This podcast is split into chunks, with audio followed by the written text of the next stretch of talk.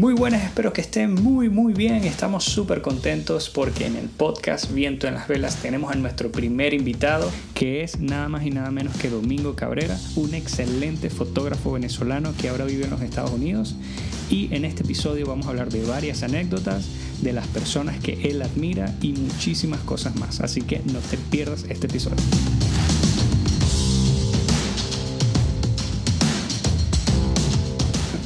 Ok, muy buenas señores, mi nombre es Diego Velázquez y este es el podcast Viento en las Vedas.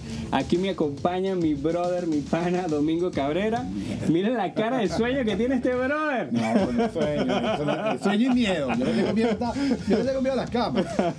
Brother, pero es un rockstar, acostúmbrate. No, no. Pues nada, miren, este, este podcast... Eh, nace con la intención de poder ayudar a estos colegas que están empezando de cero, que se emigraron, que emigraron a otro país. Eh, y bueno, empezar de cero implica muchas cosas, como por ejemplo, eh, hay fotógrafos que no tienen portafolio, no tienen equipos, pero empezar de cero es a esas personas que ya tienen equipos, que ya tienen un portafolio, entonces, oye, quieren dedicarse a esto. Eh, Cuéntame, Domingo, o sea, ¿cómo, ¿cómo fueron los primeros días, el día que llegaste, día uno, llegué a Estados Unidos? ¿Qué pasó? Ahora voy a vivir acá. Yo me fui, a ver, nosotros, eh, mi familia y yo empezamos a irnos en el 2013. Okay. En 2013 hicimos, empezamos a averiguar cómo se hacía lo de la visa. Vale. La visa me la aprobaron en 2000, eh, 2014 2014, a mediados de 2014, y yo me tenía, yo tenía contratos en Venezuela hasta finales del 2015. Vale, ¿y cómo hiciste en ese tiempo? Eh, ¿Te quedaste en Estados me Unidos? quedé en Estados Unidos, yo tenía una visa o con la mitad, de la- cuando llegué a Estados Unidos ya tenía la mitad corrida. Mm, Lo hice así porque obviamente tenía que terminar de cumplir los compromisos. vale. Este, día uno. Pero claro, cuando lo hicimos así planificado, creo que había una ventaja. Yo sabía que me iba el 18 de diciembre del 2015 y los siguientes trabajos que agarré para Caracas lo agarraba cobrándolo con lo que yo consideraba que me podía servir venir a, Maya- a Venezuela o ir a Venezuela, hacer una boda y regresar a mi casa, porque mi casa había cambiado. Mm, Entonces, yo me enfoqué más en agarrar trabajos en Miami. Hicimos, sacamos varios trabajos en Miami. Este, de hecho, ese primer año nos fue muy, muy bien en Miami. Yo decía que con 20 bodas al mes, con 20 bodas al año, ojalá fuera al mes. Ese primer año hicimos 80, entonces dice, oh, bueno. ¿En eh, serio? eh, 80 bodas. en ese, en ese primer año. Eso fue como que dices, ah, bueno, esta vaina puede funcionar. Eh, la parte triste de la historia es que ese número va descendiendo. ya que no contaremos nada. Mira, eh, este nada, pero bueno, sí, cuando llegué a Miami ya tenía contrato. De hecho, yo llegué el 18 y el 19 ya tenía una boda. Ok, O sea, tenía mi, mi primera boda ya viviendo en Miami. vale. Y nada, bueno, este. Como todos, todos pagamos derecho de piso, o sea, todos pagamos novatada. Eh, cómprate el carro más barato. Eh, aquello que te dicen, no hagas un lease, no compres un carro usado, no compres un carro nuevo, no compres no compres Anda a un pie, o sea, certificado, ¿cómo bueno, ¿qué hace? Bueno, pero es que venimos a un país al revés, venimos a un país en el que tú te compras un carro hoy y mañana lo vendes más caro. Claro. Eso no pasa en otra parte del mundo, pero eso lo aprendes cuando haces tu primer lease y dices, ay, es que el lease no era. Yo debía haber comprado un carro. Y entonces compré el carro y dices, coño, no era ni lease ni comprar carro. Debí haber sacado un carro certificado. Haces tal, ah, y Ah, al bien. final dices, ah, es que no hay forma de ganarle el carro. Wow. Ya, eso lo entiendes. Eso lo aprendes a los coñazos. Qué pero bueno, locura. no sé, ese fue mi, mi primer día en Estados Unidos. O sea, eso, lle- llegué trabajando, llegué porque yo me fui con mucho miedo. Mucho, mucho miedo, pero me fui legal. Tenía, Claro. tenía miedo a, a, este, obviamente a no terminar haciendo fotografía. Yo no sé hacer más nada que, hacer- que hacer fotografía y tenía miedo, pues como todo. Pero, Claro. pero el miedo he aprendido últimamente, lo, lo confirmo más, en que el miedo no me detiene, no me paraliza. Este, mira, brother, eh, tú sabes que mi mamá, ella me ayudó a comprar mi primera cámara. Yo estaba en la universidad, este, vi fotografía analógica 1 y 2, la cosa más básica del planeta Tierra. Y mi mamá dijo, yo le dije, oye mamá, me gusta la fotografía. De hecho, trabajo en un fotoestudio eh, revelando fotografías analógicas, digital, todo este tipo de cosas. Pero cuéntame, ¿cómo fue tu experiencia aquí con tu primera cámara, tus inicios en la fotografía? Habla un ¿Pero poco tú de eso. sabes algo de eso o me estás preguntando solamente? No, sí sabes algo de eso. Tienes cara de que sabes. Es verdad que sabes. Tiene que, es, es chimbo porque uno puede llorar. Uno es un varón. Yo compré mi primera cámara dañada. Fue muy inocente. Era una Canon EOS 5. Una EOS 5. Cabe destacar que no dije 5D, dije Guau. EOS 5. Es que la mía fue una Canon EOS eh, XS, la línea más económica de la Canon. Claro, pero O sea, XS era digital, Claro, ¿no? La 5 exacto, era de analógica. Este, yo me compré mi cámara EOS 5 y yo decía, bueno, tal, fino, yo voy a ser mi, mi, mi- mi- voy a ser fotógrafo. Ya yo trabajaba por un estudio, ok. Pero bueno, me voy a independizar. Y me compré la cámara inocentemente, era, era una buena cámara. Canon obviamente te lanza, mientras menor es el número, mejor es la cámara, Mm. en teoría, aunque tengo una confusión ahí con la 6 y la 5, pero bueno. Y nada, me compré mi EOS 5 este, y cuando fue a buscar la reparación no la pude pagar. Bah. Era nada. Se quedó esa cámara ahí, en Montalbán, donde estaba la Canon. Y me- mi mamá la botan del trabajo. No Tenía puede ser, 19 años trabajando para una misma empresa. Eh, esta empresa de Venezuela que era un banco y de- se fu- era una compañía de seguros, se fusionó y desapareció y bueno, toda esta gente se va para afuera. Nah. Y mi mamá con su liquidación pagó la, la reparación de la cámara. Nah. Yo, yo no te puedo decir que mi mamá confiara en mí, ni que yo confiara en mí. Yo creo que mi mamá la pagó. Menos mal que la pagó. ¿Cómo se llama tu mamá? Hilda. Hilda, Hilda, Te te, amo, amamos. te amamos, te mira, amamos, mira lo que ha hecho con este hombre, vale. Fue duro, fue. Eh, además, que es, eh, es eso? Tien- Ay, chévere, tienes cámara y tienes lente. Ajá. Y lo que falta, loco. Claro, No es increíble tienes porque flash. compras el cuerpo y dices, bueno, un lentecito, Sí, ah, después el flash y después el vicio de las Sí, mil no, millones de cosas de nunca parar. eso nunca se acaba. Es una locura, man. Una Co- co- ¿Cómo lo haces? O sea, ya llegaste a un, un espacio que tú dijiste, bueno, Eso tengo no todo lo pasa. que necesito. Si estás esperando que eso pase, no, eso no va a pasar nunca. Qué locura. Eso no va a pasar nunca.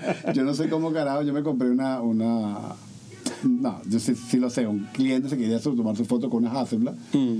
y cuando alquila, cuando sacamos la cuenta de lo que costaba ir a Estados Unidos, buscar la cámara, devolverse, tal, eh, a tomar la foto de la boda, ir, pa- devolverla, venir, pasajes, tal, no sé qué. O sea, el Este, cliente quería... sí. Mira, mi boda tiene que ser con una. Hasselblad, una, una cámara de medio formato. Entonces, ah, bueno, chévere, una cámara de medio formato digital. Cuando sacamos la cuenta, Venezuela era otra, Mosca, una vaina. Venezuela. Costaba 15 mil dólares al hacer todo esto y la cámara costaba 17. No, 22. Yo tenía que poner 7. Ok, Y eso, me compré la cámara. te la Me la compraste. compré. Está ahí llevando polvo. Una H4D, 40 megapíxeles, con un 80 y un 50. Un No 80, puede Un 80 y un ser. 150. Es un monstruo de cámara, pero bueno. No sé, era otra Venezuela. Digamos, no me arrepiento porque dice, bueno, por lo menos se, básicamente con ese trabajo casi se pagó. Ok. Casi se pagó. Claro. No, y te queda te una... queda- pero pero un más nunca lo sé, pero es que más nunca lo sé. Mm. Oye, pero el cliente era fotógrafo, algo así, que Sí, tenía sí, afinidad. sí, tenía mucha afinidad con la Wow, fotografía. increíble, increíble. Y la responsabilidad, imagino, el día de la boda, porque... No, carga. Además era, era una cámara, en ese momento sí, ya la Hasselblad tenía su, su slot para comprar flash, pero yo cargaba un asistente que tenía un cable pegado a una laptop. Nah. Entonces era, era eh, había que pensar la toma Claro. Mm. y era muy cool, era muy cool. ¿Qué te iba a decir, Domingo? Mira, este, brother, las, personas que están de repente en su país, eh, sea que esté no solamente en Venezuela, bueno, nosotros porque somos venezolanos, pero hay colegas de repente que están en otros lados y piensan que, bueno, sí, me voy a Estados Unidos y ya voy a poder ganar 8 mil dólares en la primera boda y no sé qué. O sea, cuéntame, o sea, eso es una realidad, es una mentira, o sea, ¿a qué te enfrentas? Te enfrentas a entender que el mejor país del mundo era Venezuela. Entonces dices, ¿qué- ¿qué es esto? O sea, yo, yo empecé dando un seminario ahorita en Panamá, que me, me invitaron, dándole las gracias a los panameños. Mm. Y así como darle gracias a los panameños, uno tiene que darle gracias a, a los mexicanos, a, o sea, a los españoles, a los colombianos, que, que algunos nos han recibido con cariño. Bueno, algunas veces nosotros quizás hemos llegado arrogantes. Este, pero uno tiene que dar las gracias, ¿no? A esa gente Claro. que- y dice, coño, loco, gracias por seguirme en tu país, porque mi país la está muy chimba ahorita. Mm.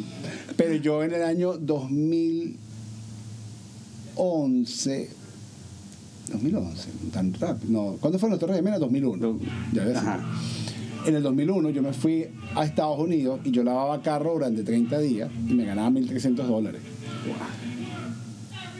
Y yo con Marco Mancera ganaba 100 dólares por, por asistencia y hacíamos 15 bodas los fines, o sea, 15 bodas el mes. O sea, tú trabajando los fines de semana sacabas 1.500, loco. ¿Dónde Quédate en o sea, Venezuela, quédate exacto. En Venezuela. Yo lavé carro un mes y me regresé para me regresé para Venezuela. Dije, no, estás loco. Tú sabes que eh, eh, yo le debo muchísimo a, a varios colegas en Venezuela, pero especialmente a, a Kelmy Bilbao, que está aquí ahorita, eh, vive en España, y a John Jaimes, eh, que fueron como que las personas como que me dijeron, mira, esta es la fotografía de en Venezuela. Y me hablaron de colegas, me, me hablaron especialmente de ti. Y, y sí, me, sí me, claro, como ustedes vivieron la transición del analógico al digital, brother, eh, me contaban de la época dorada de que Venezuela era una locura, de, de- de- de que, que, él, que él mismo se compró su casa. Un fotógrafo que se logró comprar su casa así Yo compré mi espectacular. casa, yo compré mi apartamento en Venezuela y compré mi apartamento en Miami con los trabajos en Venezuela. Brutal. Y ya era digital. ¡Qué Ya era brutal! digital. Ya era Qué digital. brutal. Este va a ser el tráiler del podcast. Definitivamente Venezuela era otra, brother.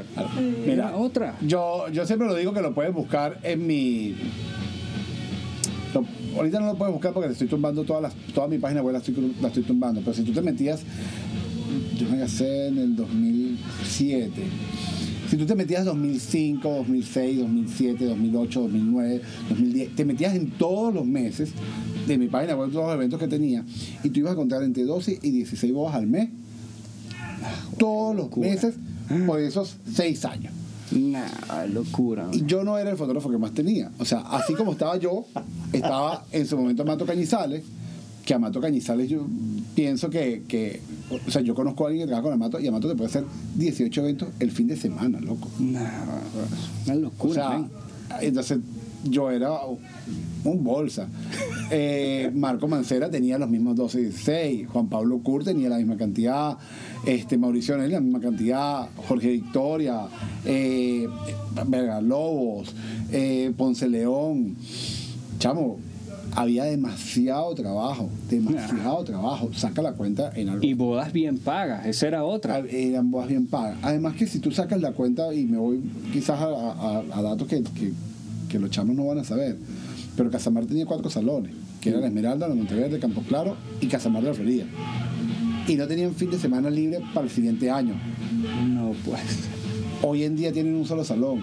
Entonces cuando tú me dices, no, pero es que sí hay trabajo en Venezuela, yo no puedo decirlo porque yo, yo no estoy allá, pero tú dices, si los grandes salones se han reducido de 4 a 1, Mm. si los hoteles se han reducido, eh, yo llegué a hacer muchas bodas en el Macoto Sheraton, en La Guaira, porque, ajá, porque eran, salones- eran hoteles 5 estrellas y la gente se casaba ya, ya hoy en día eso no pasa. Cuando tú te vas a las cosas puntuales, tú te das cuenta que sí hay muchos salones que han desaparecido. Había un salón en, en San Luis que se llamaba Regency, había salones por todos lados.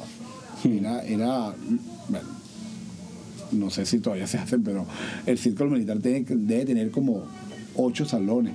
No. Y en ese año habían ocho bodas siempre.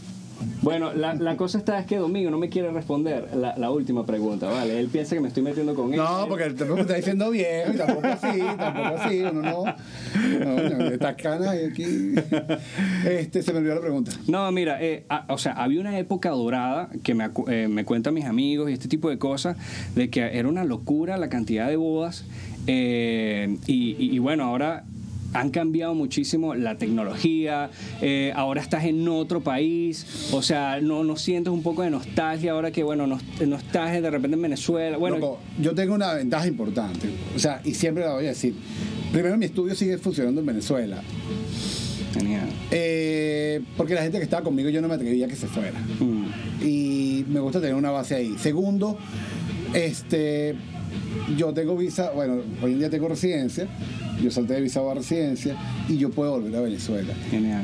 Yo estoy completamente seguro de que mi vida sería distinta si yo no pudiese tocar Venezuela cuatro, cinco, seis veces al año.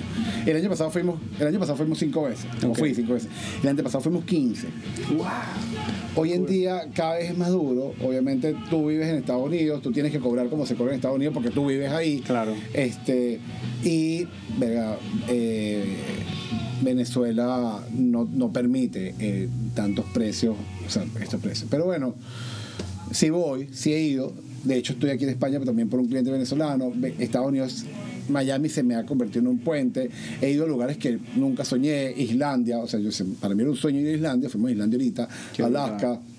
Que las Este- fotos y fue una locura. Islandia fue una locura. ¿Cómo, cómo, cómo pasó todo eso? O sea, lo, lo, lo planeaste, dijiste, oye, quiero ir a este a lugar, este, quiero, necesito conseguir una pareja así, necesito Sí, coordinar esto. básicamente esos viajes de trash, porque se convierte en, en viaje en el que tú dices, yo, yo quiero hacer algo como esto, empieza a buscar quién quieres. eh, no empieza a buscar, empieza a ver que los clientes, mira, que vamos a hacer un trash. Y entonces te dicen, no, yo quiero hacerlo en la playa. Ah, chévere. Pero cuando empieza a, a- a- a que un cliente te diga un dibujo libre, hay varias cosas que tienes que evaluar. Esto va a sonar súper chimbo. Pero, por ejemplo, yo me fui a hacer un viaje a Utah, que es un trash también increíble, que, que hicimos. Loco, tú pasas en el viaje 24 horas con esa gente en el carro. Guau. O sea, si es un cliente pesado... No lo vas a pasar bien todo el claro, viaje, y claro. el- Y, el, primero que se amargue, se oye la vaina. Claro. Entonces son O sea, la química tiene que ser interesante, la tienes que pasar y- bien. Islandia fue igual, Islandia fueron seis días con, con una persona que además, ya, ya hoy en día somos panas. Claro. Pero sí, eh, cuando, cuando empiezas a soñar con una vaina así, dices, "Coño, ¿qué cliente, qué cliente lo querrá hacer? Empiezas a buscar y, y tienes, sigues teniendo locaciones. Hicimos el trash de repente de los carros en Miami hace poco y fue un buen trash, quedó súper cool. Este, y era un traje barato. Tengo otras ideas que sigo, oye, yo quiero hacer un traje así. Eh, no sé, no, no lo voy a decir, pero ajá, sí, le vas a echar pintura a la novia en el vestido. Pues tienes que buscar a la novia que, sea- que, lo, que lo apruebe. O sea, tienes trash que. Para mí hay una diferencia entre el trash y el posboda. El trash es Vamos acá. dale con todo, dale con todo.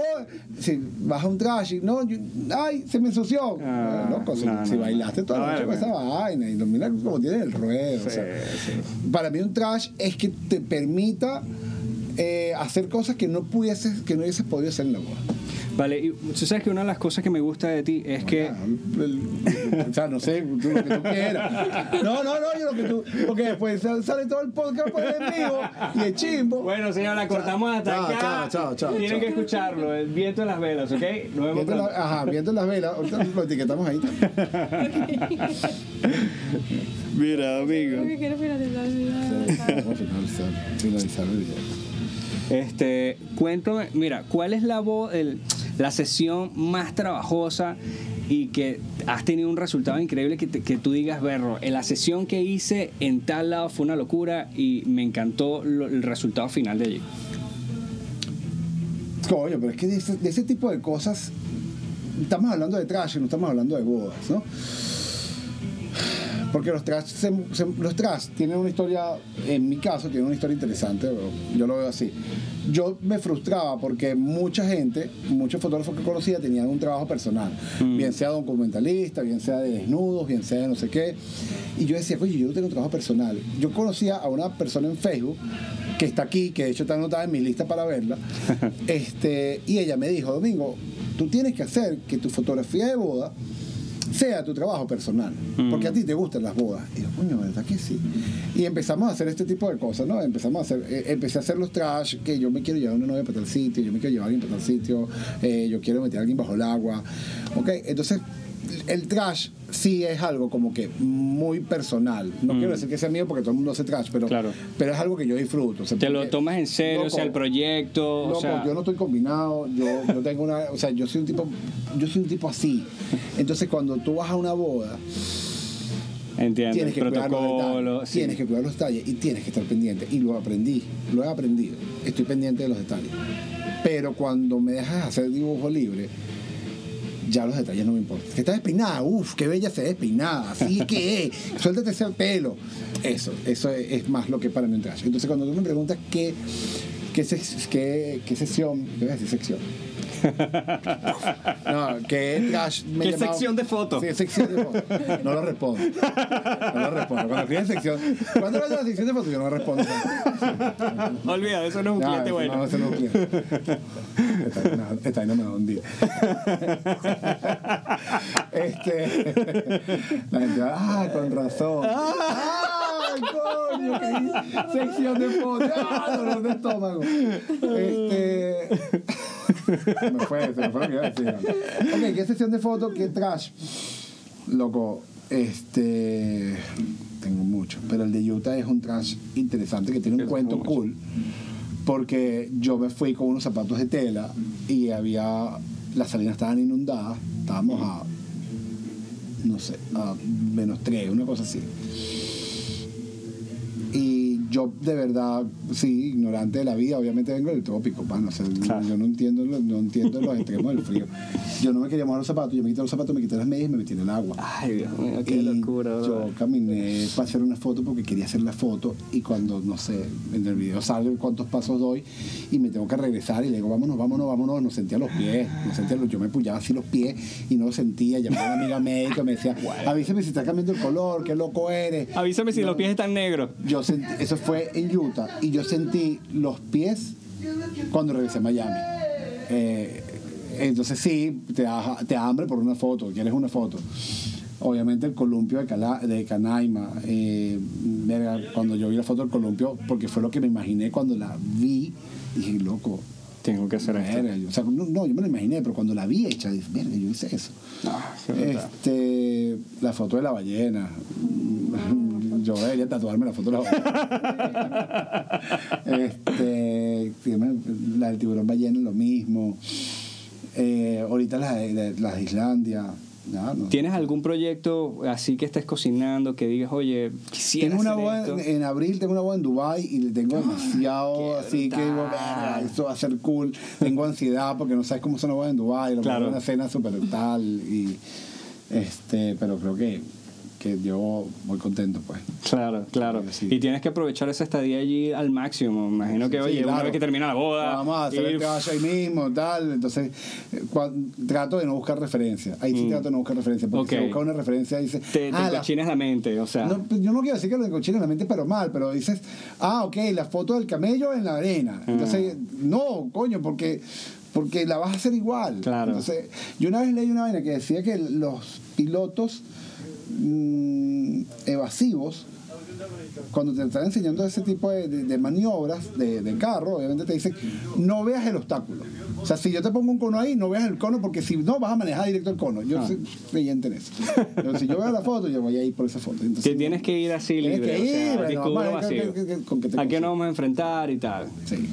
Vamos a hacer algo. Eh, Domingo, cuéntame un poco cómo, cómo fue la parte legal en Estados Unidos. ¿Con qué, con qué visa entraste? Eh, ¿Qué, qué, qué No, oportunidades perdón, sí, te lo estaba diciendo hace rato. Yo entré con visa O, eh, la pedí desde 2013 y tal, entré a Estados Unidos en 2015, entré con visa O, se me venció en 2018, que fue cuando pedí la 2010, no, 2000 2017, que fue cuando pedí la residencia. Lo hice con Gil Brito, un abogado al que de verdad lo he recomendado muchísimo. Tengo por lo menos 20 personas que conozca que le ha hecho Que le su dio visa. súper bien.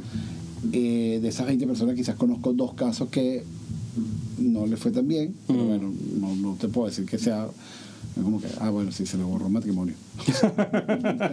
¿De cuánto? No sé, no sé, es, grave, pero sí, solamente conozco dos personas, el resto conozco mucha gente que le dio muy Que bien. muy bien.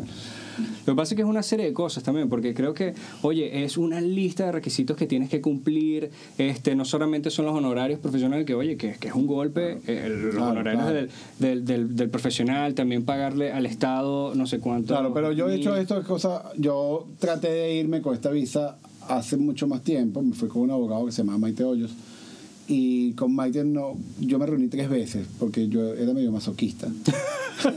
yo fui una vez y me dijo que no, me dice, tú eres fotógrafo de boda, tú no eres artista. Ah, bueno, que volví a ir dos años después y me dijo lo mismo.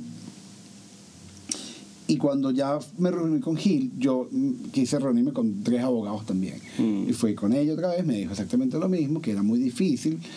Eh, fui con otro abogado que me dejó, me dejó esperando mucho tiempo y fui con Gil Brito, que el tipo me pidió, ajá, pero me, me empezó como a decir cosas de la lista. ¿Tienes premios internacionales? Sí.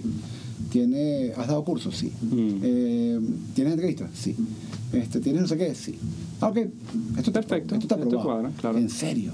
Es así. Yo no, yo no lo podía creer. Yo Tú sé- sabes que también veo que hay bo- abogados que se especializan, pero súper, súper directo, pero casi que abogado especialista en fotógrafo de boda, una cosa así. No, O sea- Gil, Gil yo conozco, yo le, he trabajado con muchos fotógrafos, porque obviamente, pero se la hizo Pascual de Pascual Matera de ese grupo también. Mm. Conozco muchos cantantes, que músicos que se lo ha hecho con, con Gil. Mm. Yo creo que él se mueve en varias cosas. Claro, claro. Tú sabes que nosotros también aplicamos, nosotros vivimos tres años en Estados Unidos y aplicamos por la visa 1 también. Y, y, y, brother, el dolor de cabeza de conseguir los papeles, este, eh, hacer las traducciones. Claro. es un Pero dolor de Estados, cabeza, Estados ¿no? Unidos es un dolor de cabeza. Además que, pero que voy al, vuelvo al punto, el mejor país era el nuestro. Estados Unidos es un dolor de cabeza porque yo conozco gente que no tiene papeles pero tiene trabajo. Eh, Exactamente. entonces dices, bueno, está mejor. Conozco gente que no tiene, que tiene papeles pero no tiene trabajo. Es increíble, Entonces, es loco. O sea, es muy fortuito, es muy fortuito. O sea, coño, te ganaste la visa. Conozco gente con talento que de repente no está haciendo fotografía. Porque, loco, las cuentas llegan igual. Entonces, mira, no, bueno, hago Uber. Y yo siempre he dicho que el trabajo no, no, no deshonra a nadie. Yo lavé carro en Estados Unidos durante, en el 2001. Este, y, chamo, no es que no deshonre a nadie, es que cuando tú terminas ocho horas de lavar carro, Estás tú no tienes cómo, cómo levantar una cámara. Claro. O sea, no tienes cómo levantar una cámara, ni siquiera tienes cómo reunirte con un cliente para decirle, mira, estas son las fotos que yo tomo. O sea, Mm. básicamente, me agarra ahí, si te gusta de pingas, me llamas, si no, no me llamas. Pero tú, por ejemplo, lo- lo- las personas que están empezando y de repente, oye, no, no tienen una cartera de clientes amplia, están empezando y de repente se tienen que ver en la obligación de, de enfrentarse como que, bueno, tengo un trabajo así y tengo la fotografía también. O sea, ¿crees que eso está mal o, o crees que eso puede funcionar en algún punto para que puedan Yo, ganar en la yo, fotografía? yo estoy estoy convencido que va a depender de la persona. Hay personas que se enfrascan y se concentran en que yo necesito ser fotógrafo y voy a gastar voy a bajar mis gastos al mínimo y voy a vivir en una habitación y voy a comer pan con mantequilla todos los días y yo, yo voy a salir a fotos todos los días. Y esas personas tam- también lo logran. Pero hay gente un poco más organizada, más a largo plazo, que dice, bueno, yo voy a tener un trabajo de mediodía, que no me mate tanto, Mm. pero va a depender de, de tu organización. Porque yo tengo un asistente que, que él, que él tiene mucho tiempo en Estados Unidos y él ahorita está como que, él dice, yo quiero ser fotógrafo y dejó de trabajar en lo que trabajaba, que era en construcción, que era lavando platos, que era... Mm. Y el chamo Está dedicado está a dedicado a que quiere ser fotógrafo. Ok. Lo va a lograr, bueno, no sé, o sea, ojalá, pero... Es que es una carrera de resistencia, ¿no? O Es sea- resistencia. Además de resistencia, es matarte por los precios, es matarte por el cliente, es ganarte Mm. el cliente a pulso. En Venezuela no te ganas el cliente pulso, tú pasas presupuesto. Y, mira, tú me anotas la fecha. No, si me llama, me llama. si me llama la fecha. Ahora no, ahora tú tienes que estar pendiente de ese cliente Claro. y ganártelo a pulso. Entonces tú tienes que buscar la forma de, que, de cómo eh, va a afectar esto a tu familia. Mm. Nosotros teníamos un apartamento en Weston, lo compramos gracias a la época ahora de la fotografía y era por para que cuando yo tuviese trabajo ya tener donde quedarme y ahí vivía mi, vivía mi comadre y entonces bueno chévere tener un apartamento pero la verdad es que yo nunca me vi viviendo ahí Mm. y hoy en día mm, me, me pasa cosas que, que, que no entiendes. Cuando tú vas a vender un álbum de fotografía a un cliente, le dices, no, este es el álbum grande. Y el cliente siempre te dice, no, hay uno más pequeño. Y no solamente por presupuesto, sino que dice, no, es que a la hora de mudarse y no sé qué.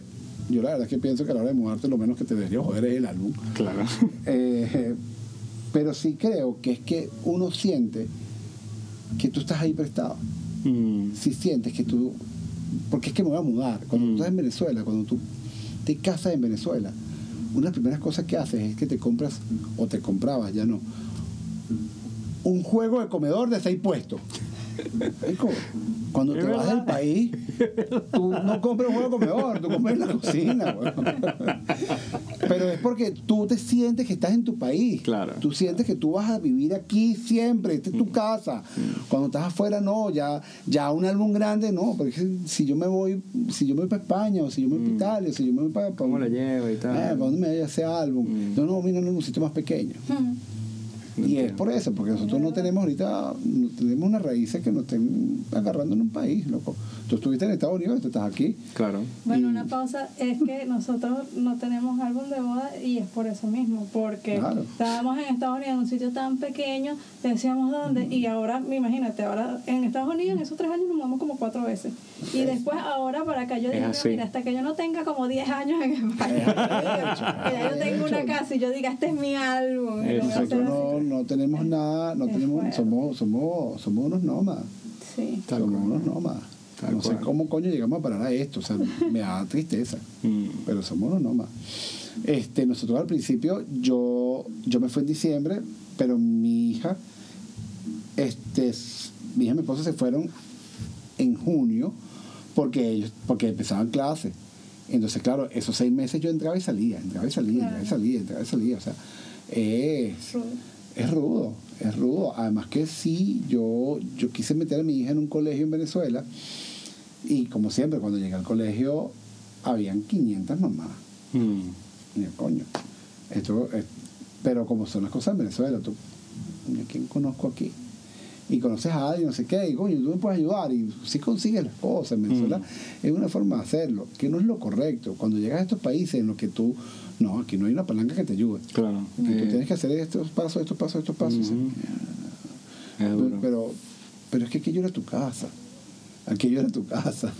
Sí, es, es, es complicado. Es complicado. Esos sentimientos, recordar, bueno, ahora estoy aquí, procesar de que, bueno, estoy acá. Cuando, cuando yo me fui, yo hablé, este, te lo nombré en un principio, pero no importa que quede aquí. Con- hablé con Alberto Hernández. Alberto Hernández es un fotógrafo consagrado en Venezuela, un tipo que hacía calendario de Chica Polar, que, que era, lo- que era el calendario más ambicioso del país. Mm. Hizo Urbe, este, hizo Urbe Bikini por muchos años, este, llegó a ser Playboy Venezuela. Coño, tú hablabas con Alberto, yo llamé a Alberto y le dije, coño, chamo, tú te fuiste del país, tú no te fuiste del país porque te faltaba trabajo, que era mi caso, yo, me fui, yo no me fui de Venezuela porque me faltaba trabajo, yo me fui de Venezuela porque yo sabía o yo asumía que algún momento, en alguna noche, te iban a joder. Mm. O sea, en algún momento, saliendo de algún matrimonio, este fin, el que viene o el del año que viene. Pero Algo puede pasar, sí. Algo puede pasar. Tú trabajas de noche. La gente, la gente se acostumbró a que se recoge temprano, pero tú no te puedes recoger temprano. No, y tú sabes que eh, tengo, tengo colegas, has debido escuchar también en, en Caracas, que eh, salieron del evento y lo persiguieron. Lo persiguieron, Lo persiguieron y con todo su equipo, el- la boda entera, No, en bueno. la cámara, o sea, es una locura. Sí, o sea, una y esa incertidumbre, oye, eh, eh, es Entonces duro. llega, llega un momento en el que tú dices, no, mira, no, me voy, yo me fui al país por eso. Yo hablaba con Alberto y yo, yo llamé a Alberto, le escribí, me acuerdo en el aeropuerto le escribí por, por, por Instagram y le dije, ¿qué se siente esto? Y él me llamó, me dijo muchas cosas, me dijo el conformata. Yo mm, este primer año me lo tomé, él trabajaba en un teatro, no de fotógrafo, sino de en el depósito del teatro, o algo así recuerdo, habría Mm. que preguntarle. Y Alberto es para mí un fenómeno de fotógrafo, un fenómeno, el tipo es un monstruo. Y el tipo te dice, yo humildemente asumí y ahora estoy dedicado a ver, estoy viendo lo que pasa en mi entorno para fotografiarlo en algún momento.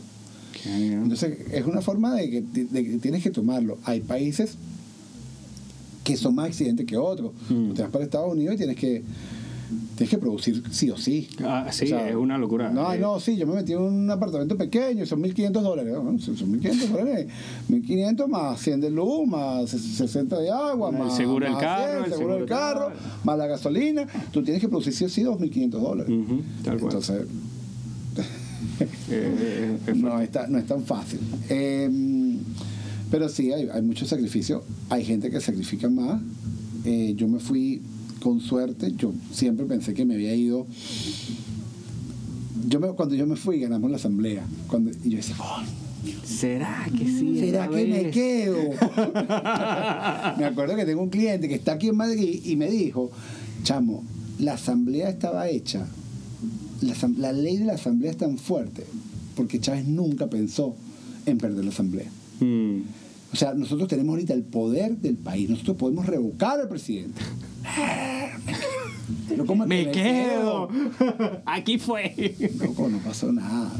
Entonces, este, cuando yo me iba a ir, obviamente dudé, dudé muchas veces.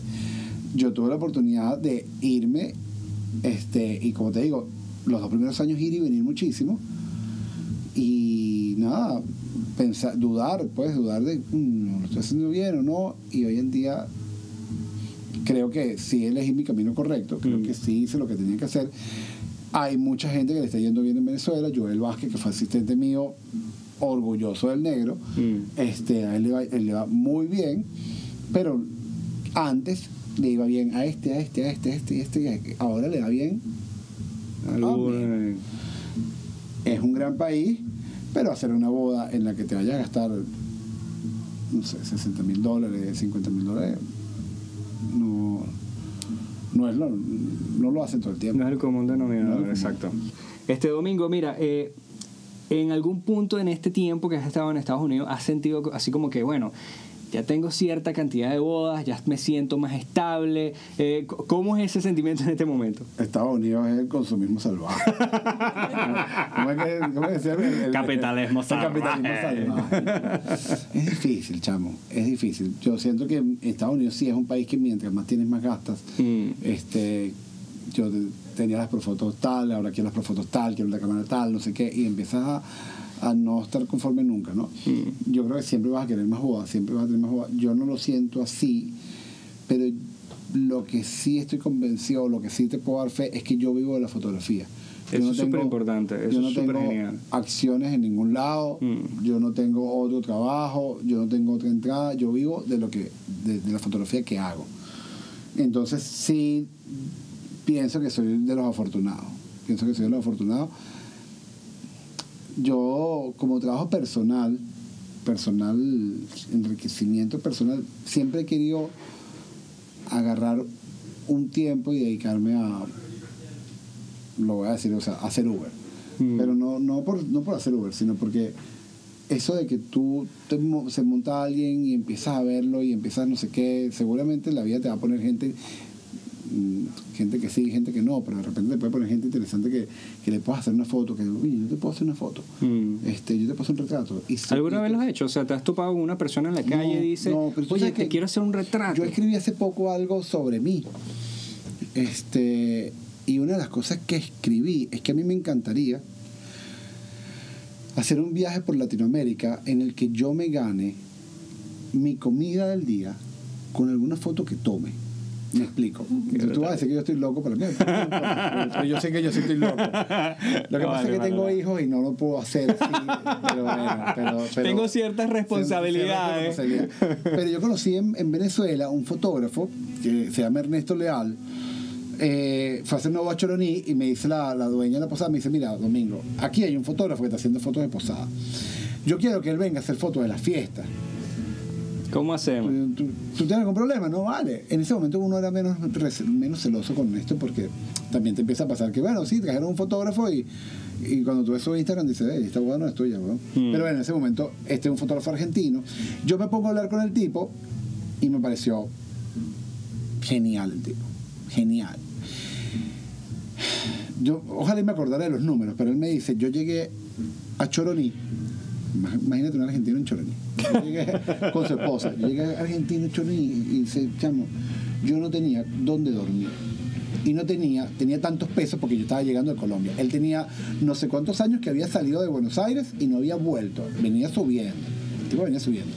Y me dice, este, vamos a suponer, tenía 100 bolívares y el mes de, de- de posada que vi más arriba, no sé qué, de habitación, costaba 500. Y yo, ah, ok.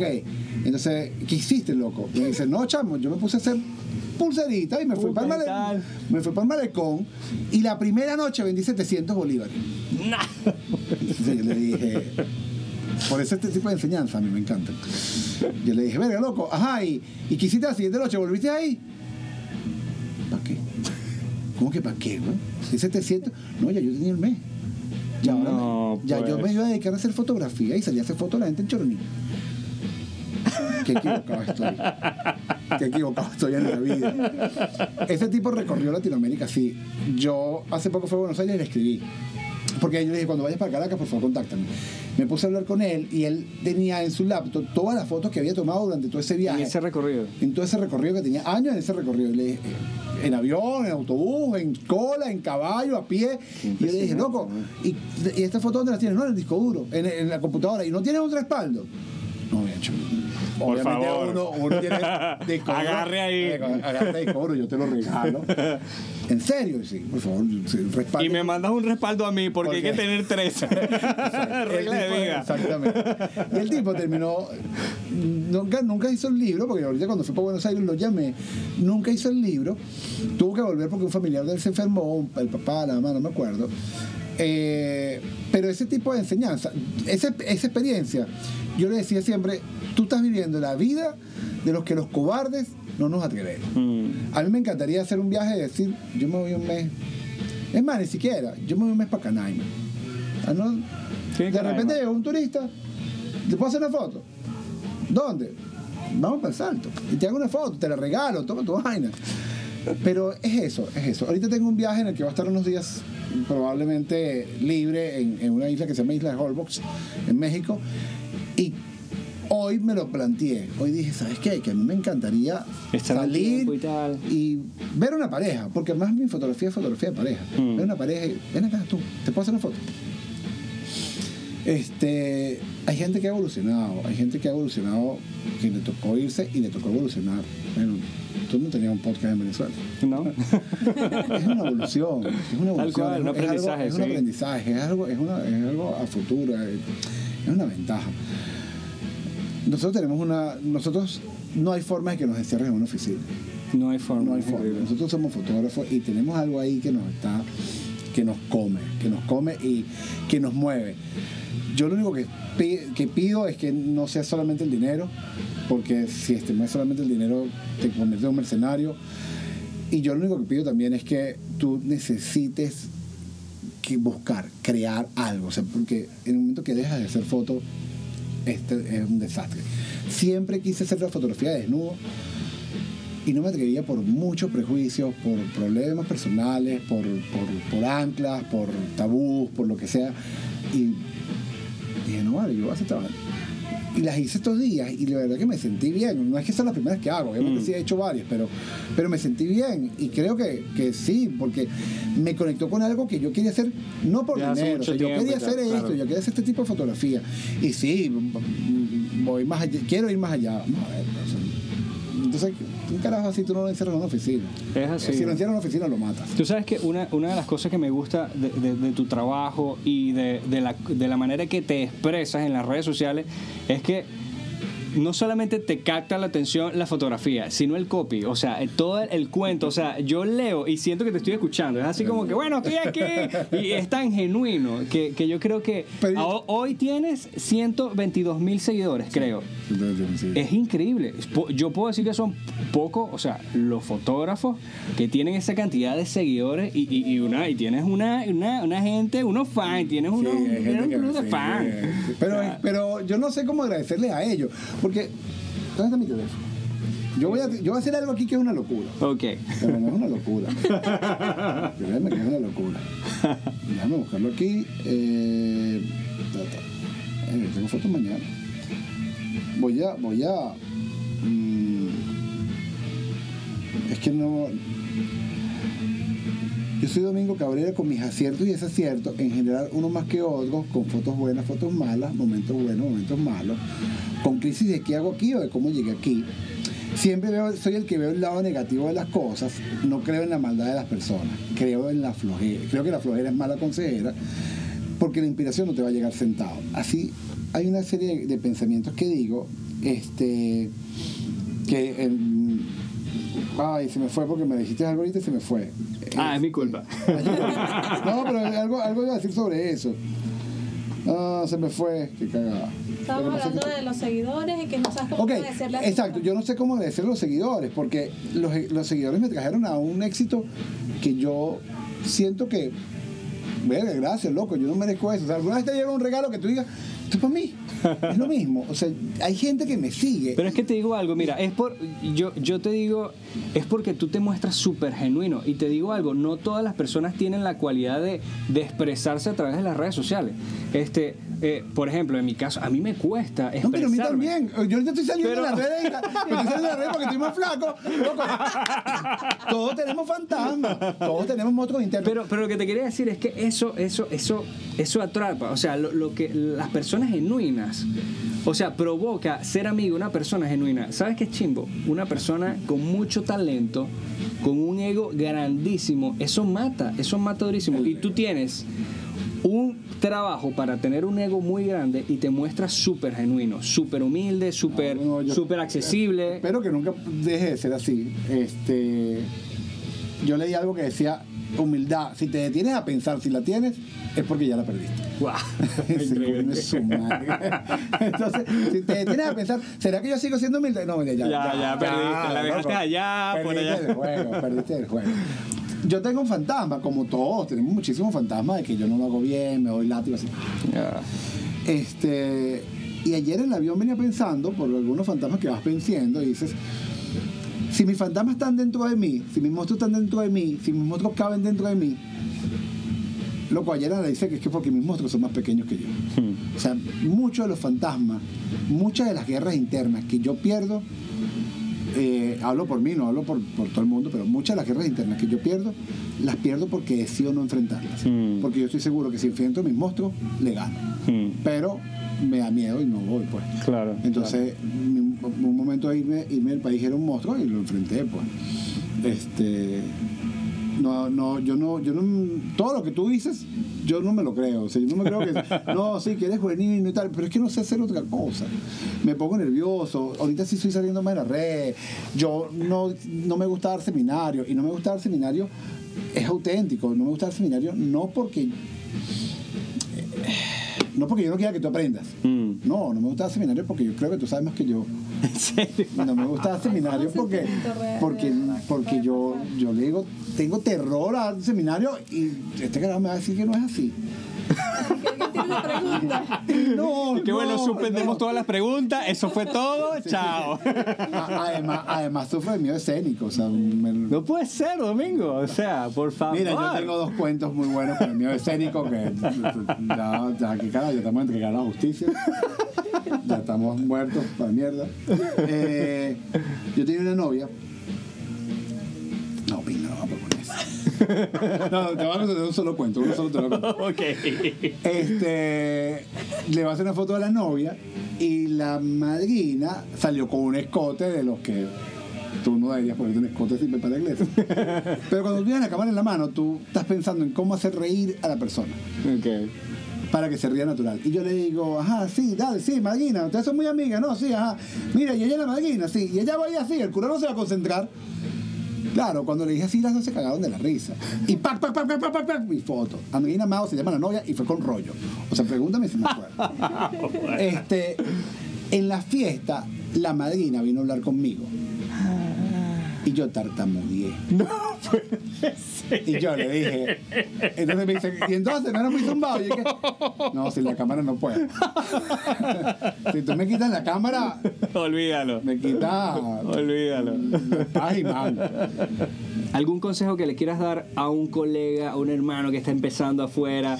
O sea, ¿qué, qué le puedes Lo que decir? pasa es que yo siempre he dicho, hay un consejo, Milenario ahí. coño, yo sé un consejo milenario, pero... O algo que no- pero no hagas que, eso, tienes que- pero es un consejo milenario que, que es difícil, pero tienes que poner los pantalones y ponerte, ponerte serio. Ok. No regales tu trabajo. Yo lo, yo lo, yo lo aprendí. Obviamente lo aprendí, nunca lo regalé. Pero yo me acuerdo de un veterinario que me dijo, los perros no se regalan. Entonces esto va contra la, la Mm. vida y tal, no sé qué. Dice, porque si yo te regalo un perro y el perro va y te muerde eso, tú sales del perro. Mm. Pero si el perro te costó. Entonces, eh, eso me lo decía un veterinario. Cuando yo lo llevé a lo mío, es lo mismo. Yo fui, yo tenía una amiga que se casaba y me dijo, no, tú me vas a hacer la foto. Es más, ella era mi jefa, o sea, yo trabajaba para ella. Mm. Y yo me sentí súper honrado, era una buena esmeralda, no sé qué y tal. Y cuando yo fui a hacer esa boda, el día antes de la boda me llamó otro amigo y me dice, Domingo, yo necesito que tú me ayudes con una boda que tengo mañana. No, yo voy para la boda de fulana. Y me dice, no, pues esa boda la voy a hacer yo. No ¿Cómo que la vas a hacer tú? No la vas a hacer yo. No Llamo a la persona y le digo, mira, ¿cómo es esto? Ay, pues yo pensé que podíamos tener un fotógrafo. No, Claro que ¿quién no. va a decir? O sea, ¿quién es el fotógrafo? Ella, ella al final nos mandó a los dos para el carajo. Realmente faltaba una los semana a los dos y contrató a otro fotógrafo que además era muy. eh, yo trabajaba en su estudio que era Mauricio Bonelli. Y Mauricio me dijo: si tú le hubieses cobrado a ella 500 bolívares, ella no te hubiese hecho esto. Porque no iba a perder el dinero. Nah. Ah, Lección aprendida. lección aprendida. Dicen, ok, tú le cobras lo que tú le vayas a cobrar, pero tú le dices, yo, coño, eres tú, yo cobro dos mil y te voy a regalar, regalar, dame 500, pero no regales tu trabajo. Para mí eso era, es algo fundamental, lo que pasa es que los tiempos han cambiado y Claro. veo que hay gente que regala mucho el trabajo. No veo a nadie que haya empezado regalando el trabajo y le diga, venga, le funcionó. Mm. Veo, veo gente que se ha dado mucho cabezazo. Tú sabes que hay, hay una parte importante en la que yo creo que tú tienes que, obviamente, no regalar tu trabajo, pero está, el- está la otra cara que es como que los proyectos, o sea, lo- las fotos que son tuyas. No, bueno, o sea, bueno. las que, las que, o sea, que tú dices, yo necesito hacer esta foto Loco, porque no puedo vivir sin La la foto que yo quería hacer del tiburón ballena la pagamos entre la novia y yo. Ok. porque ir a buscar el tiburón ballena, solamente nosotros, o sea, si- nosotros solamente en la, en la lancha y tal, la lancha y tal, era, eran mil dólares. Entonces dije, no, yo, yo pongo 500, tú pones 500. Claro. Porque yo quería el proyecto. Mm. Pero voy a volver a nombrar a Alberto Hernández, lo voy a tener que llamar. Él dice algo, la fotografía tiene que ser para los gustos y para los gastos. Ok. O sea, coño, esto te tiene que mantener, pero si tú tienes un proyecto, yo hice una fotografía en Canadá también que yo quería hacer y eran también unos desnudos y yo me llevé a dos modelos, un maquillador, un director de arte, un asistente. Y todo tuyo, Todo o sea, lo pagué yo. ok. Hablé con la, con la operadora, mira, coño, déjame lo más barato, no sé qué. Sí, bueno, chévere. Pero no creo en intercambios, pues. Y ellos, ellos me ayudaron. Mm. Este, loco, no, no, yo no te sé, no, no sé qué decirte con eso, pero esos proyectos sí creo en ellos y sí, así como te gusta, si eres buzo, por ejemplo, pero buzo de verdad. no el buzo. No, no el buzo, no el buzo de que tú eres buzo. Si eres buzo, este, y te quieres dar un viaje a, a Galápagos, lo tienes que pagar.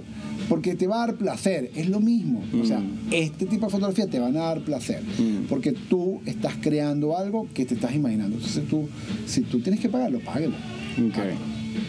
Vale. No es un Genial. proyecto. Genial, genial. Me parece súper genial eso. Eh, mira, eh, siempre quiero, antes de finalizar el podcast, quiero que me recomiendes a tres personas. No necesariamente tiene que ser fotógrafos. Alguien que tú digas, oye, me inspira esta persona. eh, tres redes sociales pueden ser. eh, ¿Tienes alguien, alguien que tú digas a la mente y me digas, oye, mira, tienen que seguir a esta persona por esto y por esto? O en la parte de fotografía. O sea, sé libre allí. No, pero mi memoria es, una- es terrible. Pensar. No pasa nada, no pasa nada. No, nada. eh, obviamente me viene a la cabeza primero Alberto Hernández porque. Ah, bueno, sí. Ok, Alberto Hernández es amigo personal, es un monstruo, lo admiro. Eh, hay un fotógrafo, no te sé decir el, el- el- de dónde es, Thomas Holm, lo buscamos ahorita, te lo digo. Vale. Eh, que hace una fotografía de desnudos que además es un monstruo. Se ve que él se va, además tiene un mal trabajo, ¿no? Se va con seis mujeres a desnudarlas por ahí. O sea, pobrecito carajo.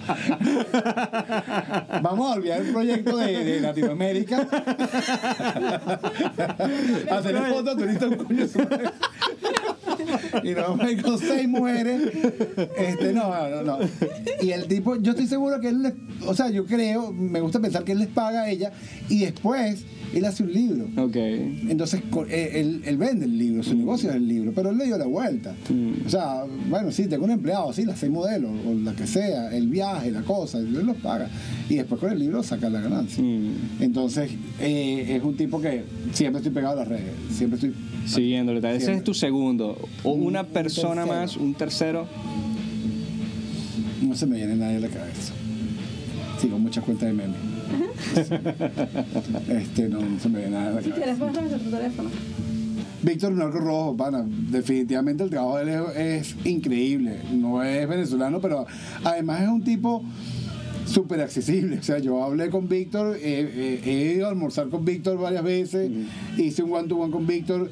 Es un es una buena persona. Qué. Tú sabes que nosotros nos encontramos, eh, fuimos a comer sushi ahí, que creo que estábamos cumpliendo. Era- no, era mi cumpleaños. Era el cumpleaños de Ori. Sí. Nos los encontramos, brother, y lo que tú dices, que es ser tan accesible Sí, y vale. tan buena gente, o sea, nada, ¿qué es lo que, qué es lo que me gusta de, de- de- de las personas que admiro, sabes? Que es que, o sea, sí, eres, tienes un portafolio, tienes una, pero lo, lo más importante es el- quién eres tú como ser humano, ¿sabes?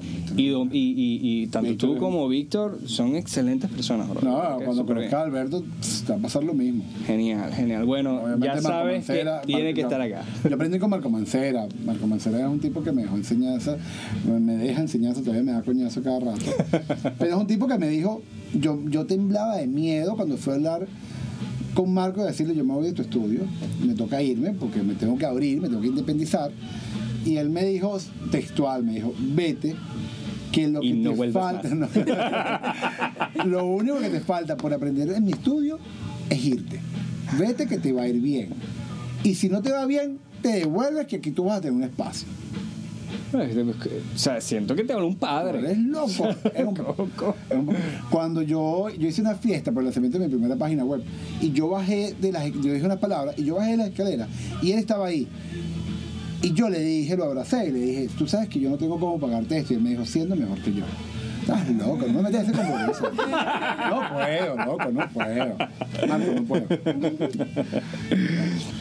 Pero tengo recuerdos. El día que yo fui a hablar con Marco para trabajar con él, me dijo, este, bueno, vas a trabajar mediodía. y vas a, trabajar- vas a cobrar medio sueldo, ¿no? Sueldo de mediodía. Y yo le digo, ah, bueno, ¿y qué? ¿Unos días en la mañana? O sea, ¿en la mañana o la tarde? Me dice, no, unos días en la mañana, unos días en la tarde. Bueno, ¿qué hora vengo mañana? Mañana me a las 9 de la mañana. Me fue ella a las 6 de la tarde. Y yo le digo, ¿no era mediodía? Me dijo, bueno, el otro mediodía lo usas para dormir. Él me supo joder. Yo estaba soñando con, o sea, yo soy, yo decía, carajo, Marco Mancera. O sea, estoy trabajando con Marco Mancera. Para mí era un sueño. Este, y no me importaba. Yo caí con Marco Mancera en un momento que tenía 20 años, 21 años. Mi mamá se iba, se iba ido a vivir a, a Nueva York. Yo, yo vivía solo. Yo puedo haber terminado siendo guachimán en cualquier edificio. Mm. Marco me agarró, me, educó, me cuidó, o sea, me decía, un día me eché una pea, Marco, es verdad, me eché una pea. y dejé el carro trancando el estudio y me fui por mi casa porque en mi casa no había estacionamiento, yo vivía en la Candelaria. Y el bicho me llamó el domingo en la mañana y me dice, loco, tú tienes tu carro trancando el... Verga, sí, lo mueves ya. Y o sea, ese tipo de cosas Marco me fue educando mucho, muchas veces. Marco me preguntó, cuando yo fui a con él, me dijo, ah, pues tú tienes una oficina. Y yo, sí, yo tengo una oficina. Y me dice, ¿qué vas a hacer con esa oficina? Y yo dije, si tú me vas a enseñar lo que sabes, yo la cierro. Yo tenía Domingo Cabrera Foto Estudio en el centro Perú de Chacao. Y nada, loco, yo fui y la cerré para irme a ser asistente Marco Mancera. Marco, lo que yo pueda decir de Marco, si, si yo lograra hacer la mitad de lo buen fotógrafo que es ese carajo, pero la cuarta parte de lo gente que es, yo me gano el cielo. Nah. Ese carajo es gente. Por lo general tú peleas con, con, carajo me enseñó, pero me está quitando los clientes y tal. Marco no es así. Mm. Marco no es así. Marco ha estado conmigo, es- fue el padrino de matrimonio, es el padrino de mi hijo. Este, Marco es mi mejor amigo. Qué brutal. O sea, si no fuera por él, fuera Guachimán. Fuera Guachimán. Marco, we love you. Hermano, Marco. Quique, le dicen Quique, no sé por qué le dicen Quique. Bueno, señores, muchísimas gracias. En este episodio le damos las gracias al pana Domingo Cabrera. Estamos muy, muy agradecidos. Les recuerdo que nos tienen que seguir, por favor, en nuestras redes sociales como Viento en las Velas. Y eh, no se olviden de darle like eh, al post que vamos a hacer de Domingo Cabrera. Vamos a publicar un poco de sus fotos, de su historia. Y bueno, espero que la estén pasando muy bien. Esto va a estar súper genial. Y hasta la próxima.